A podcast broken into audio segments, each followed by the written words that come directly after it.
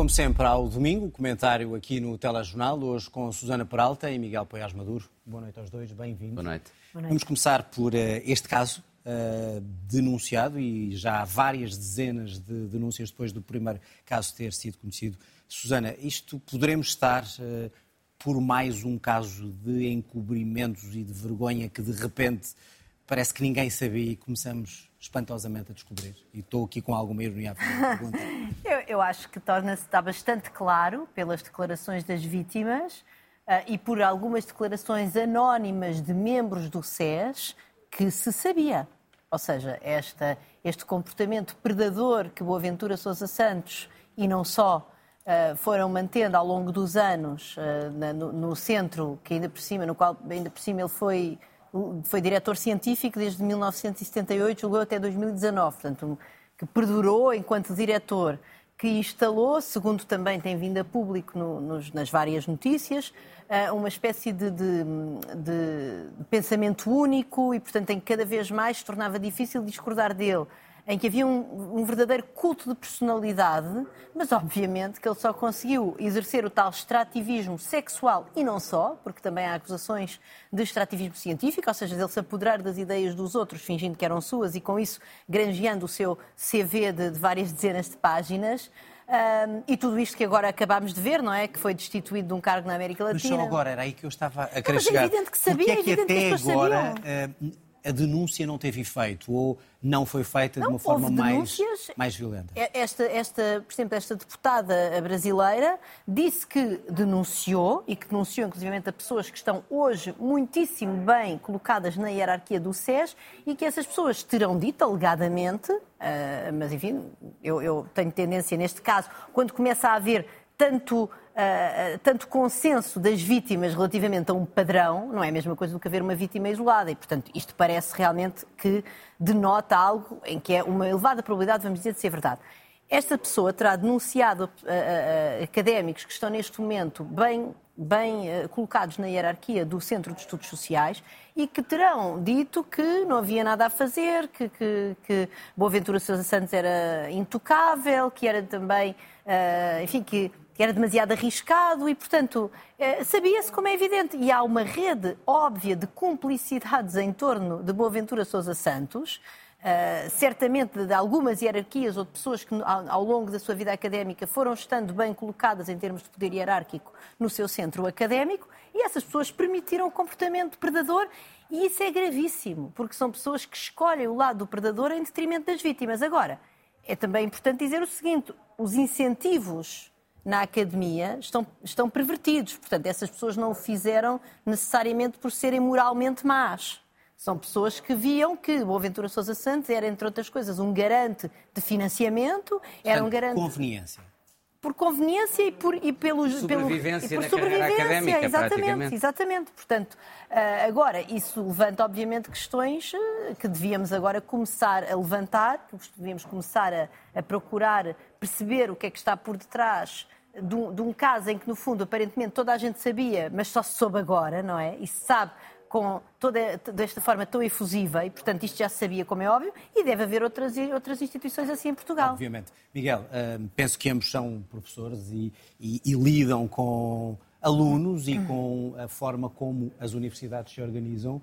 Há também aqui um certo corporativismo uh, que pode levar a estes casos e que agora, puxando o novelo se vão descobrir mais? Mais que a questão do corporativismo, acho que é a questão das estruturas de poder internas à universidade. Hum, há aqui um paralelismo com o caso dos abusos sexuais na Igreja e com a proteção que existiu de forma mais uh, direta ou indireta também na Igreja, infelizmente, àqueles que eram culpados e denunciados desses abusos, abusos sexuais. Um, e, e, eu diria que se nós começarmos a investigar outras organizações da nossa sociedade com relações de poder uh, muito fortes, vamos provavelmente descobrir uh, casos semelhantes. Um, isso, do, meu, do, meu, ponto de vista, resulta, desde logo, de, um, por um lado, não termos de pé os mecanismos que protejam as pessoas que sejam vítimas e que queiram denunciar estes casos. E protejam no sentido em que, por um lado, protejam a sua confidencialidade, Um, e, por outro lado, protejam no sentido em que lhes garantam que essa queixa vai ser levada a sério Uh, e vai ser apreciada por não temos esses quem possa. Porquê, Miguel? Porque não houve preocupação ou porque, por conveniência, foi deixando passar o tempo, foi-se deixando passar o tempo para não os uh, forçar? Porque estas instituições são instituições em que o poder está tão centralizado e é tão hierárquico que todos aqueles que são internos dessa instituição evoluíram ao longo da sua carreira e têm a sua carreira na dependência, neste caso do chefe supremo, que, era, eh, que aliás teve 40 anos como presidente da, da, da, da instituição. Não é por acaso que todos os casos que temos vindo a saber, e os únicos em que as pessoas deram o seu nome, são tudo casos de pessoas que já não estão na instituição. Em relação às pessoas que estão na instituição, incluindo num programa da RTP, muitos recusaram falar e aqueles que falaram, falaram todos debaixo de, de anonimato. Isto é terrível Estamos do ponto de vista. Ainda. É, é um medo, porque as pessoas temem, uh, uh, enquanto acharem que a sua carreira, a evolução, uh, obter financiamentos, progredir na carreira académica, está na dependência daquelas pessoas, vão ter medo de colocá-las em causa. Susana, como é que se muda isto? primeiro, há que denunciar estes casos. e pergunto se acredita que, a partir de agora, isto será o fio do novelo. E, em segundo lugar, eh, como é que se dá a volta a tanta tradição má, neste caso, e a coisas que estão institucionalizadas e enraizadas na universidade? Quer dizer, há melhores práticas que nós podemos copiar do estrangeiro, para começar, que estão longe de ser perfeitas. Aliás, por exemplo, a Universidade de Harvard tem neste momento um processo em tribunal de três alunas que se estão a queixar da universidade precisamente porque a universidade não lidou, segundo estas pessoas, não lidou da forma certa com uma denúncia de assédio sexual. E estamos a falar de uma universidade que tem mecanismos perfeitamente claros acerca da maneira como isto é tratado. Portanto, qualquer universidade... Eu estava a dizer, desculpa, desculpa Susana, não, não, eu estava é há pouco a contar à, à Susana, eu fui, eu fui professor durante alguns anos em Yale, uh, e das primeiras coisas que eu recebi foi um documento com várias páginas sobre de regulação das relações amorosas dentro das universidades. E aqui recebe? Por exemplo, não, não, não, não, não, E neste momento existem códigos de conduta, até porque o Código de Trabalho, em algumas universidades e instituições, códigos de conduta, códigos de ética regulam alguns destes aspectos, mas são poucos divulgados, pouco disseminados. Sim. Não, desculpa, mas. Uh, não, não, não. não, não, mas é, é, isso, ou seja, esta parte da disseminação e da divulgação é fundamental. Uh, nós tínhamos que ter uma política de formação das pessoas, não só, não só dos professores e professoras, dos alunos e também, obviamente, do pessoal não académico, uh, e em que lhes explicávamos: olha, isto está aqui o que é um comportamento aceitável, está aqui o que não é um comportamento aceitável, está aqui como é que nós lidamos quando isto acontece. Portanto, Divulgação do canal de denúncia, por exemplo, como é que podem denunciar. É que isso até hoje uh, não, não, não foi feito. Eu, não, uh, é um eu, fenómeno tenho... que há muito tempo é conhecido, denunciado internacionalmente e de repente parece que estamos a acordar. Eu julgo que é sempre complicado em todos os países atacar este tipo de problemas, porque estes problemas beneficiam, como o Miguel estava a dizer e bem, dizer, quem tem o poder e há dentro dessas pessoas que têm poder, felizmente não todas, e certamente esperemos nós uma minoria, que usa esse poder para extrair favores que não devia extrair, designadamente sexuais, às vezes com bastante violência, aliás, uh, essas pessoas obviamente não querem abdicar desse poder. Portanto, isto só lá vai com pressão externa, como ah, felizmente agora, por exemplo, os meios de comunicação social esta semana pegaram neste caso e deram-lhe imenso, uh, imenso destaque. Eu devo dizer o seguinte, por exemplo, no Reino Unido houve ainda há um ano um relatório do próprio Parlamento acerca do, uh, da violência sexual e do assédio sexual na, no ensino superior. Portanto, também é preciso que o poder político se debruce sobre isto. Se calhar, como houve uma comissão. E até no próprio Parlamento britânico, a denúncia de vários casos não. com vários deputados. Certamente. Ou seja, onde há relações de poder, há abusos. Aqui estamos a falar, e, e obviamente que os, os o Parlamento e todas as instâncias do poder político e os tribunais e tudo isso, todos esses, estes mecanismos de denúncia, este tipo de formação, de divulgação dos canais, de divulgação dos procedimentos, têm que existir em todas, uh, em todas as instituições e também já agora nos meios de comunicação, que em Portugal também não há, e, por exemplo, se formos ver na BBC, está lá claríssimo na página como é que eles gerem este tipo de casos. Uh, Perante isso, Susana, sim, penso que. Tenho uma frase. uma frase, até porque mostra como é que sim. é responsável do governo por essa área uh, encara o caso. A, a, a, ministra Elvira Fortunato disse uma frase que me parece verdadeiramente preocupante e que, e que, de facto, não ajuda minimamente a esta agenda que aqui estamos a debater. E a frase é a seguinte: Eu não acredito que haja represálias a esse nível. Eu venho de uma universidade, conheço o sistema e não vejo que isso está a passar. Uh, que as instituições são muito conservadoras ou que há medo de represálias. Isso, no dia de hoje, já não existe. Isto é verdadeiramente extraordinário, em primeiro lugar, porque como eu acabei de dizer, por exemplo, Harvard tem agora um processo em tribunal. Portanto, é, este medo de represálias existe em todo o lado. Em todo o lado. E como é que, numa, numa, numa semana em que estão a vir a lume relatos precisamente de medo de represálias, a nossa Ministra do Ensino Superior, em vez de dizer que vai fazer aquilo que fez o Parlamento Britânico, que é, olha, nós vamos agora aqui nomear uma comissão e vamos, vamos um, uma, uma, coisa como se fez, por exemplo, para os abusos sexuais na Igreja, vem dizer, não, não, isso não, não acontece nada. E eu queria que, que pensássemos o que é que vai acontecer a uma pessoa que seja vítima de assédio moral ou sexual na universidade da qual a Ministra vem, em que posição é que essa pessoa neste momento se sente para eventualmente uh, ir denunciar, uh, enfim. Miguel, uh, está um, quem tem poder a, a, reagir como deveria perante isto? Não, eu acho que a frase da Ministra é muito infeliz e basta recordar aquilo que eu acabava de dizer, quer dizer, as queixas que são públicas no caso do, do SES, são todas pessoas que estão fora da instituição. E, e, e, e, nenhum de nós acredita que é uma coincidência extraordinária que só essas pessoas é que foram vítimas de alguma forma de, de, de abuso, seja de poder, seja intelectual de, ou, ou, de outra forma. Vamos aos números. É, e eu tenho um número precisamente está relacionado com isso. que é precisamente um dos fatores que leva a que as pessoas tenham esse receio. Um, porque que tem a ver com o grau de endogamia nas nossas universidades. O número é 68%, que é a percentagem dos que se doutoram na mesma escola em que dão aulas em Portugal. Em algumas faculdades chega a ser de 100%. Uh, e eu tenho um gráfico que peço que demonstram, em, em, que se pode ver também as universidades em que esse grau de endogamia é maior e é menor uh, em Portugal. O que é que esta endogamia quer dizer? Quer dizer que as pessoas fazem a sua carreira académica toda dentro da mesma instituição.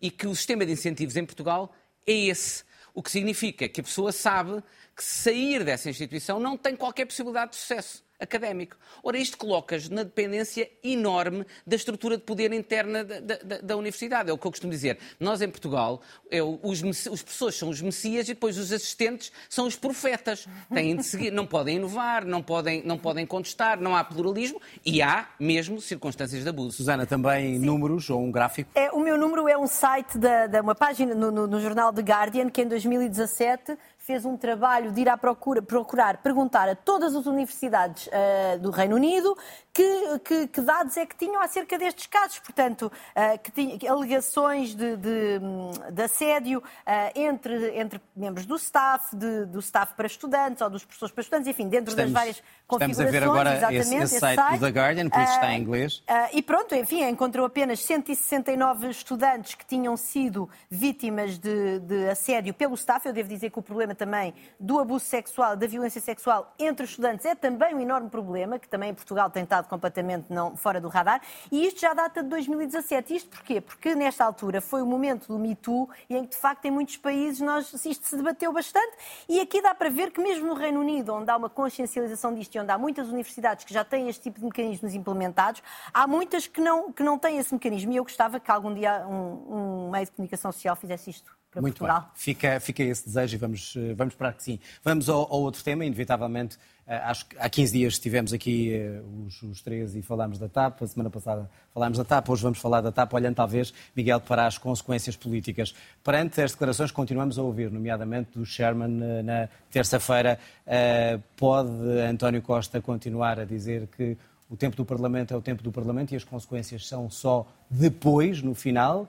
Ou elas eu já acho, estão à vista? O que eu acho que o Primeiro-Ministro não pode seguramente fazer é ter uma abordagem seletiva, em quando lhe interessa, usa aquilo que, que, que é exposto no Parlamento para uh, colocar todas as responsabilidades sobre o ex-secretário de Estado e, quando não lhe interessa em relação ao resto, diz temos de esperar pelo final do Parlamento. Portanto, se, se, ou, tem de ter a mesma abordagem para as duas coisas. E eu acho que há muito daquilo. Aliás, acho que as comissões de inquérito em Portugal, infelizmente, devido à parcialidade dos partidos, mais que pelas conclusões, são úteis por aquilo que elas tornam transparente pelos próprios debates nas comissões. Infelizmente, as pessoas não acreditam muito nas conclusões e nos relatórios porque acham que vão ser sempre partidarizados. Mas pelo menos aquilo que se discute é aquilo que é mais interessante.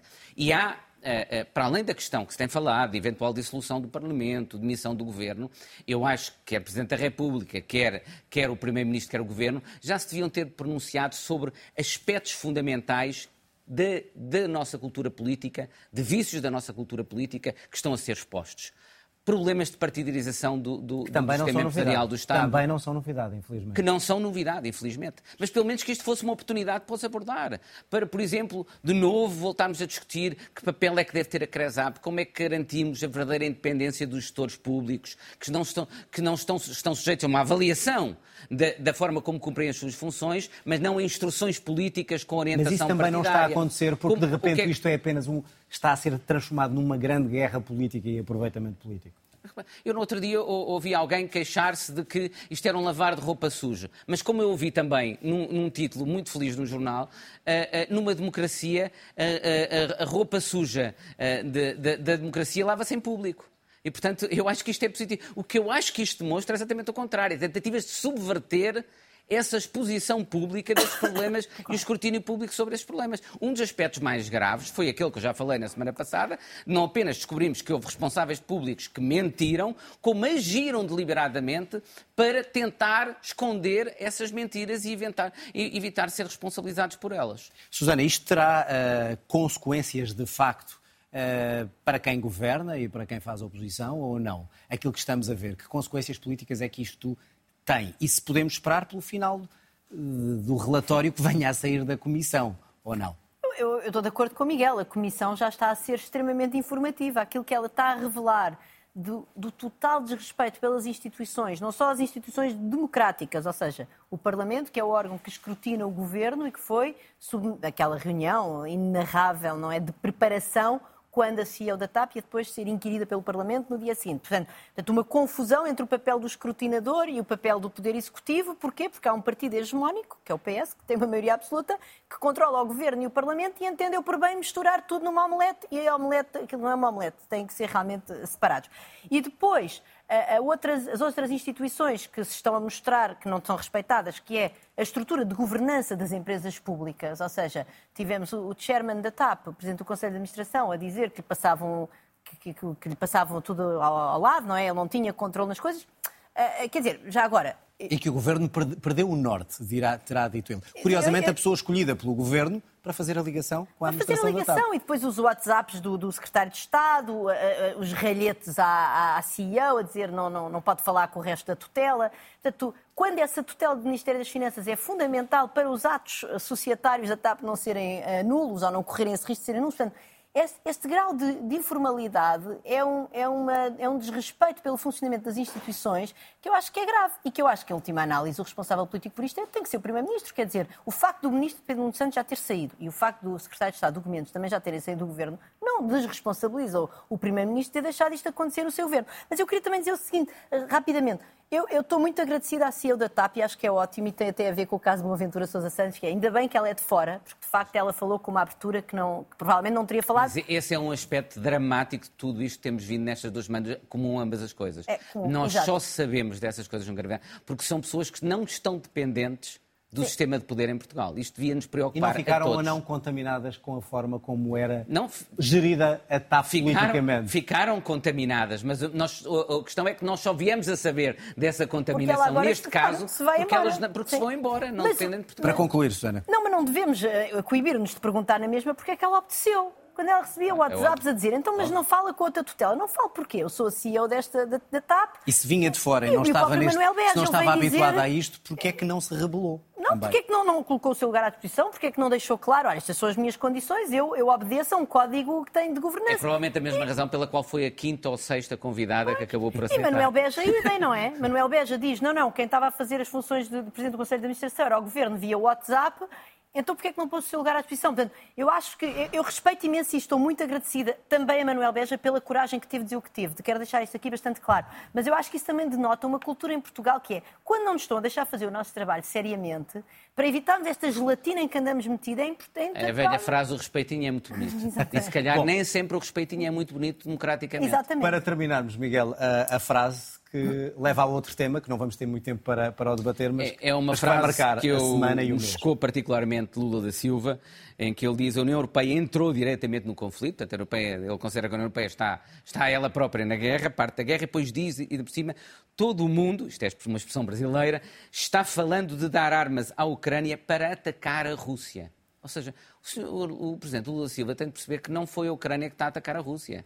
Foi a Rússia que atacou, atacou a Ucrânia. Uh, a União Europeia não está a entrar na guerra. A União Europeia está a auxiliar alguém que é vítima de uma agressão.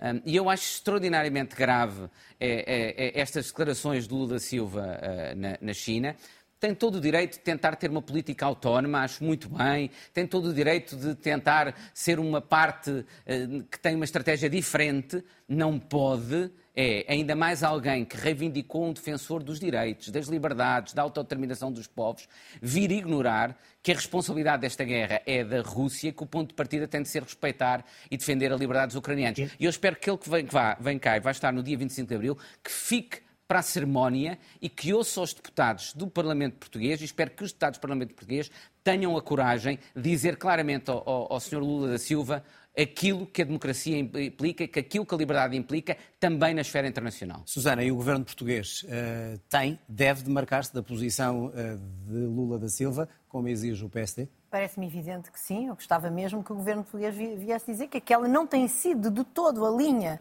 do nosso governo. Há um partido em Portugal que tem tido aquela linha, mas eh, não tem sido a linha do PS e ainda bem. E agora, enfim, esta, esta, esta dificuldade que estão a ter de se demarcar, uh, e nós vamos, podemos ter aqui uma situação realmente embaraçosa, que é termos Lula no dia 25 de, Abril no Parlamento. É certo que não na cerimónia do 25 de Abril, mas enfim, é um detalhe. Resolveu-se o, o embrólio? Resolveu-se pondo ali uma horinha de intervalo, mas quer dizer, eh, simbolicamente eu compreendo que se Lula da Silva vem a Portugal, seja recebido no Parlamento, é o, é o chefe de Estado de um país amigo e não sei o quê, mas podíamos evitar esta coisa do 25 de Abril, tendo em conta toda esta simbologia. Portanto, eu acho que o mínimo é o PS vir demarcar-se destas declarações bastante infelizes de Lula da Silva, que aliás também já veio dizer que a Ucrânia tem que estar disposta a perder a Crimeia. Uh, portanto, Lula da Silva escolheu um lado nesta guerra, está no seu direito, mas nós temos que nos demarcar dele. Muito bem, Susana Peralta, Miguel Paiás Marduro, obrigado aos dois e ao comentário de domingo que volta no próximo fim de semana.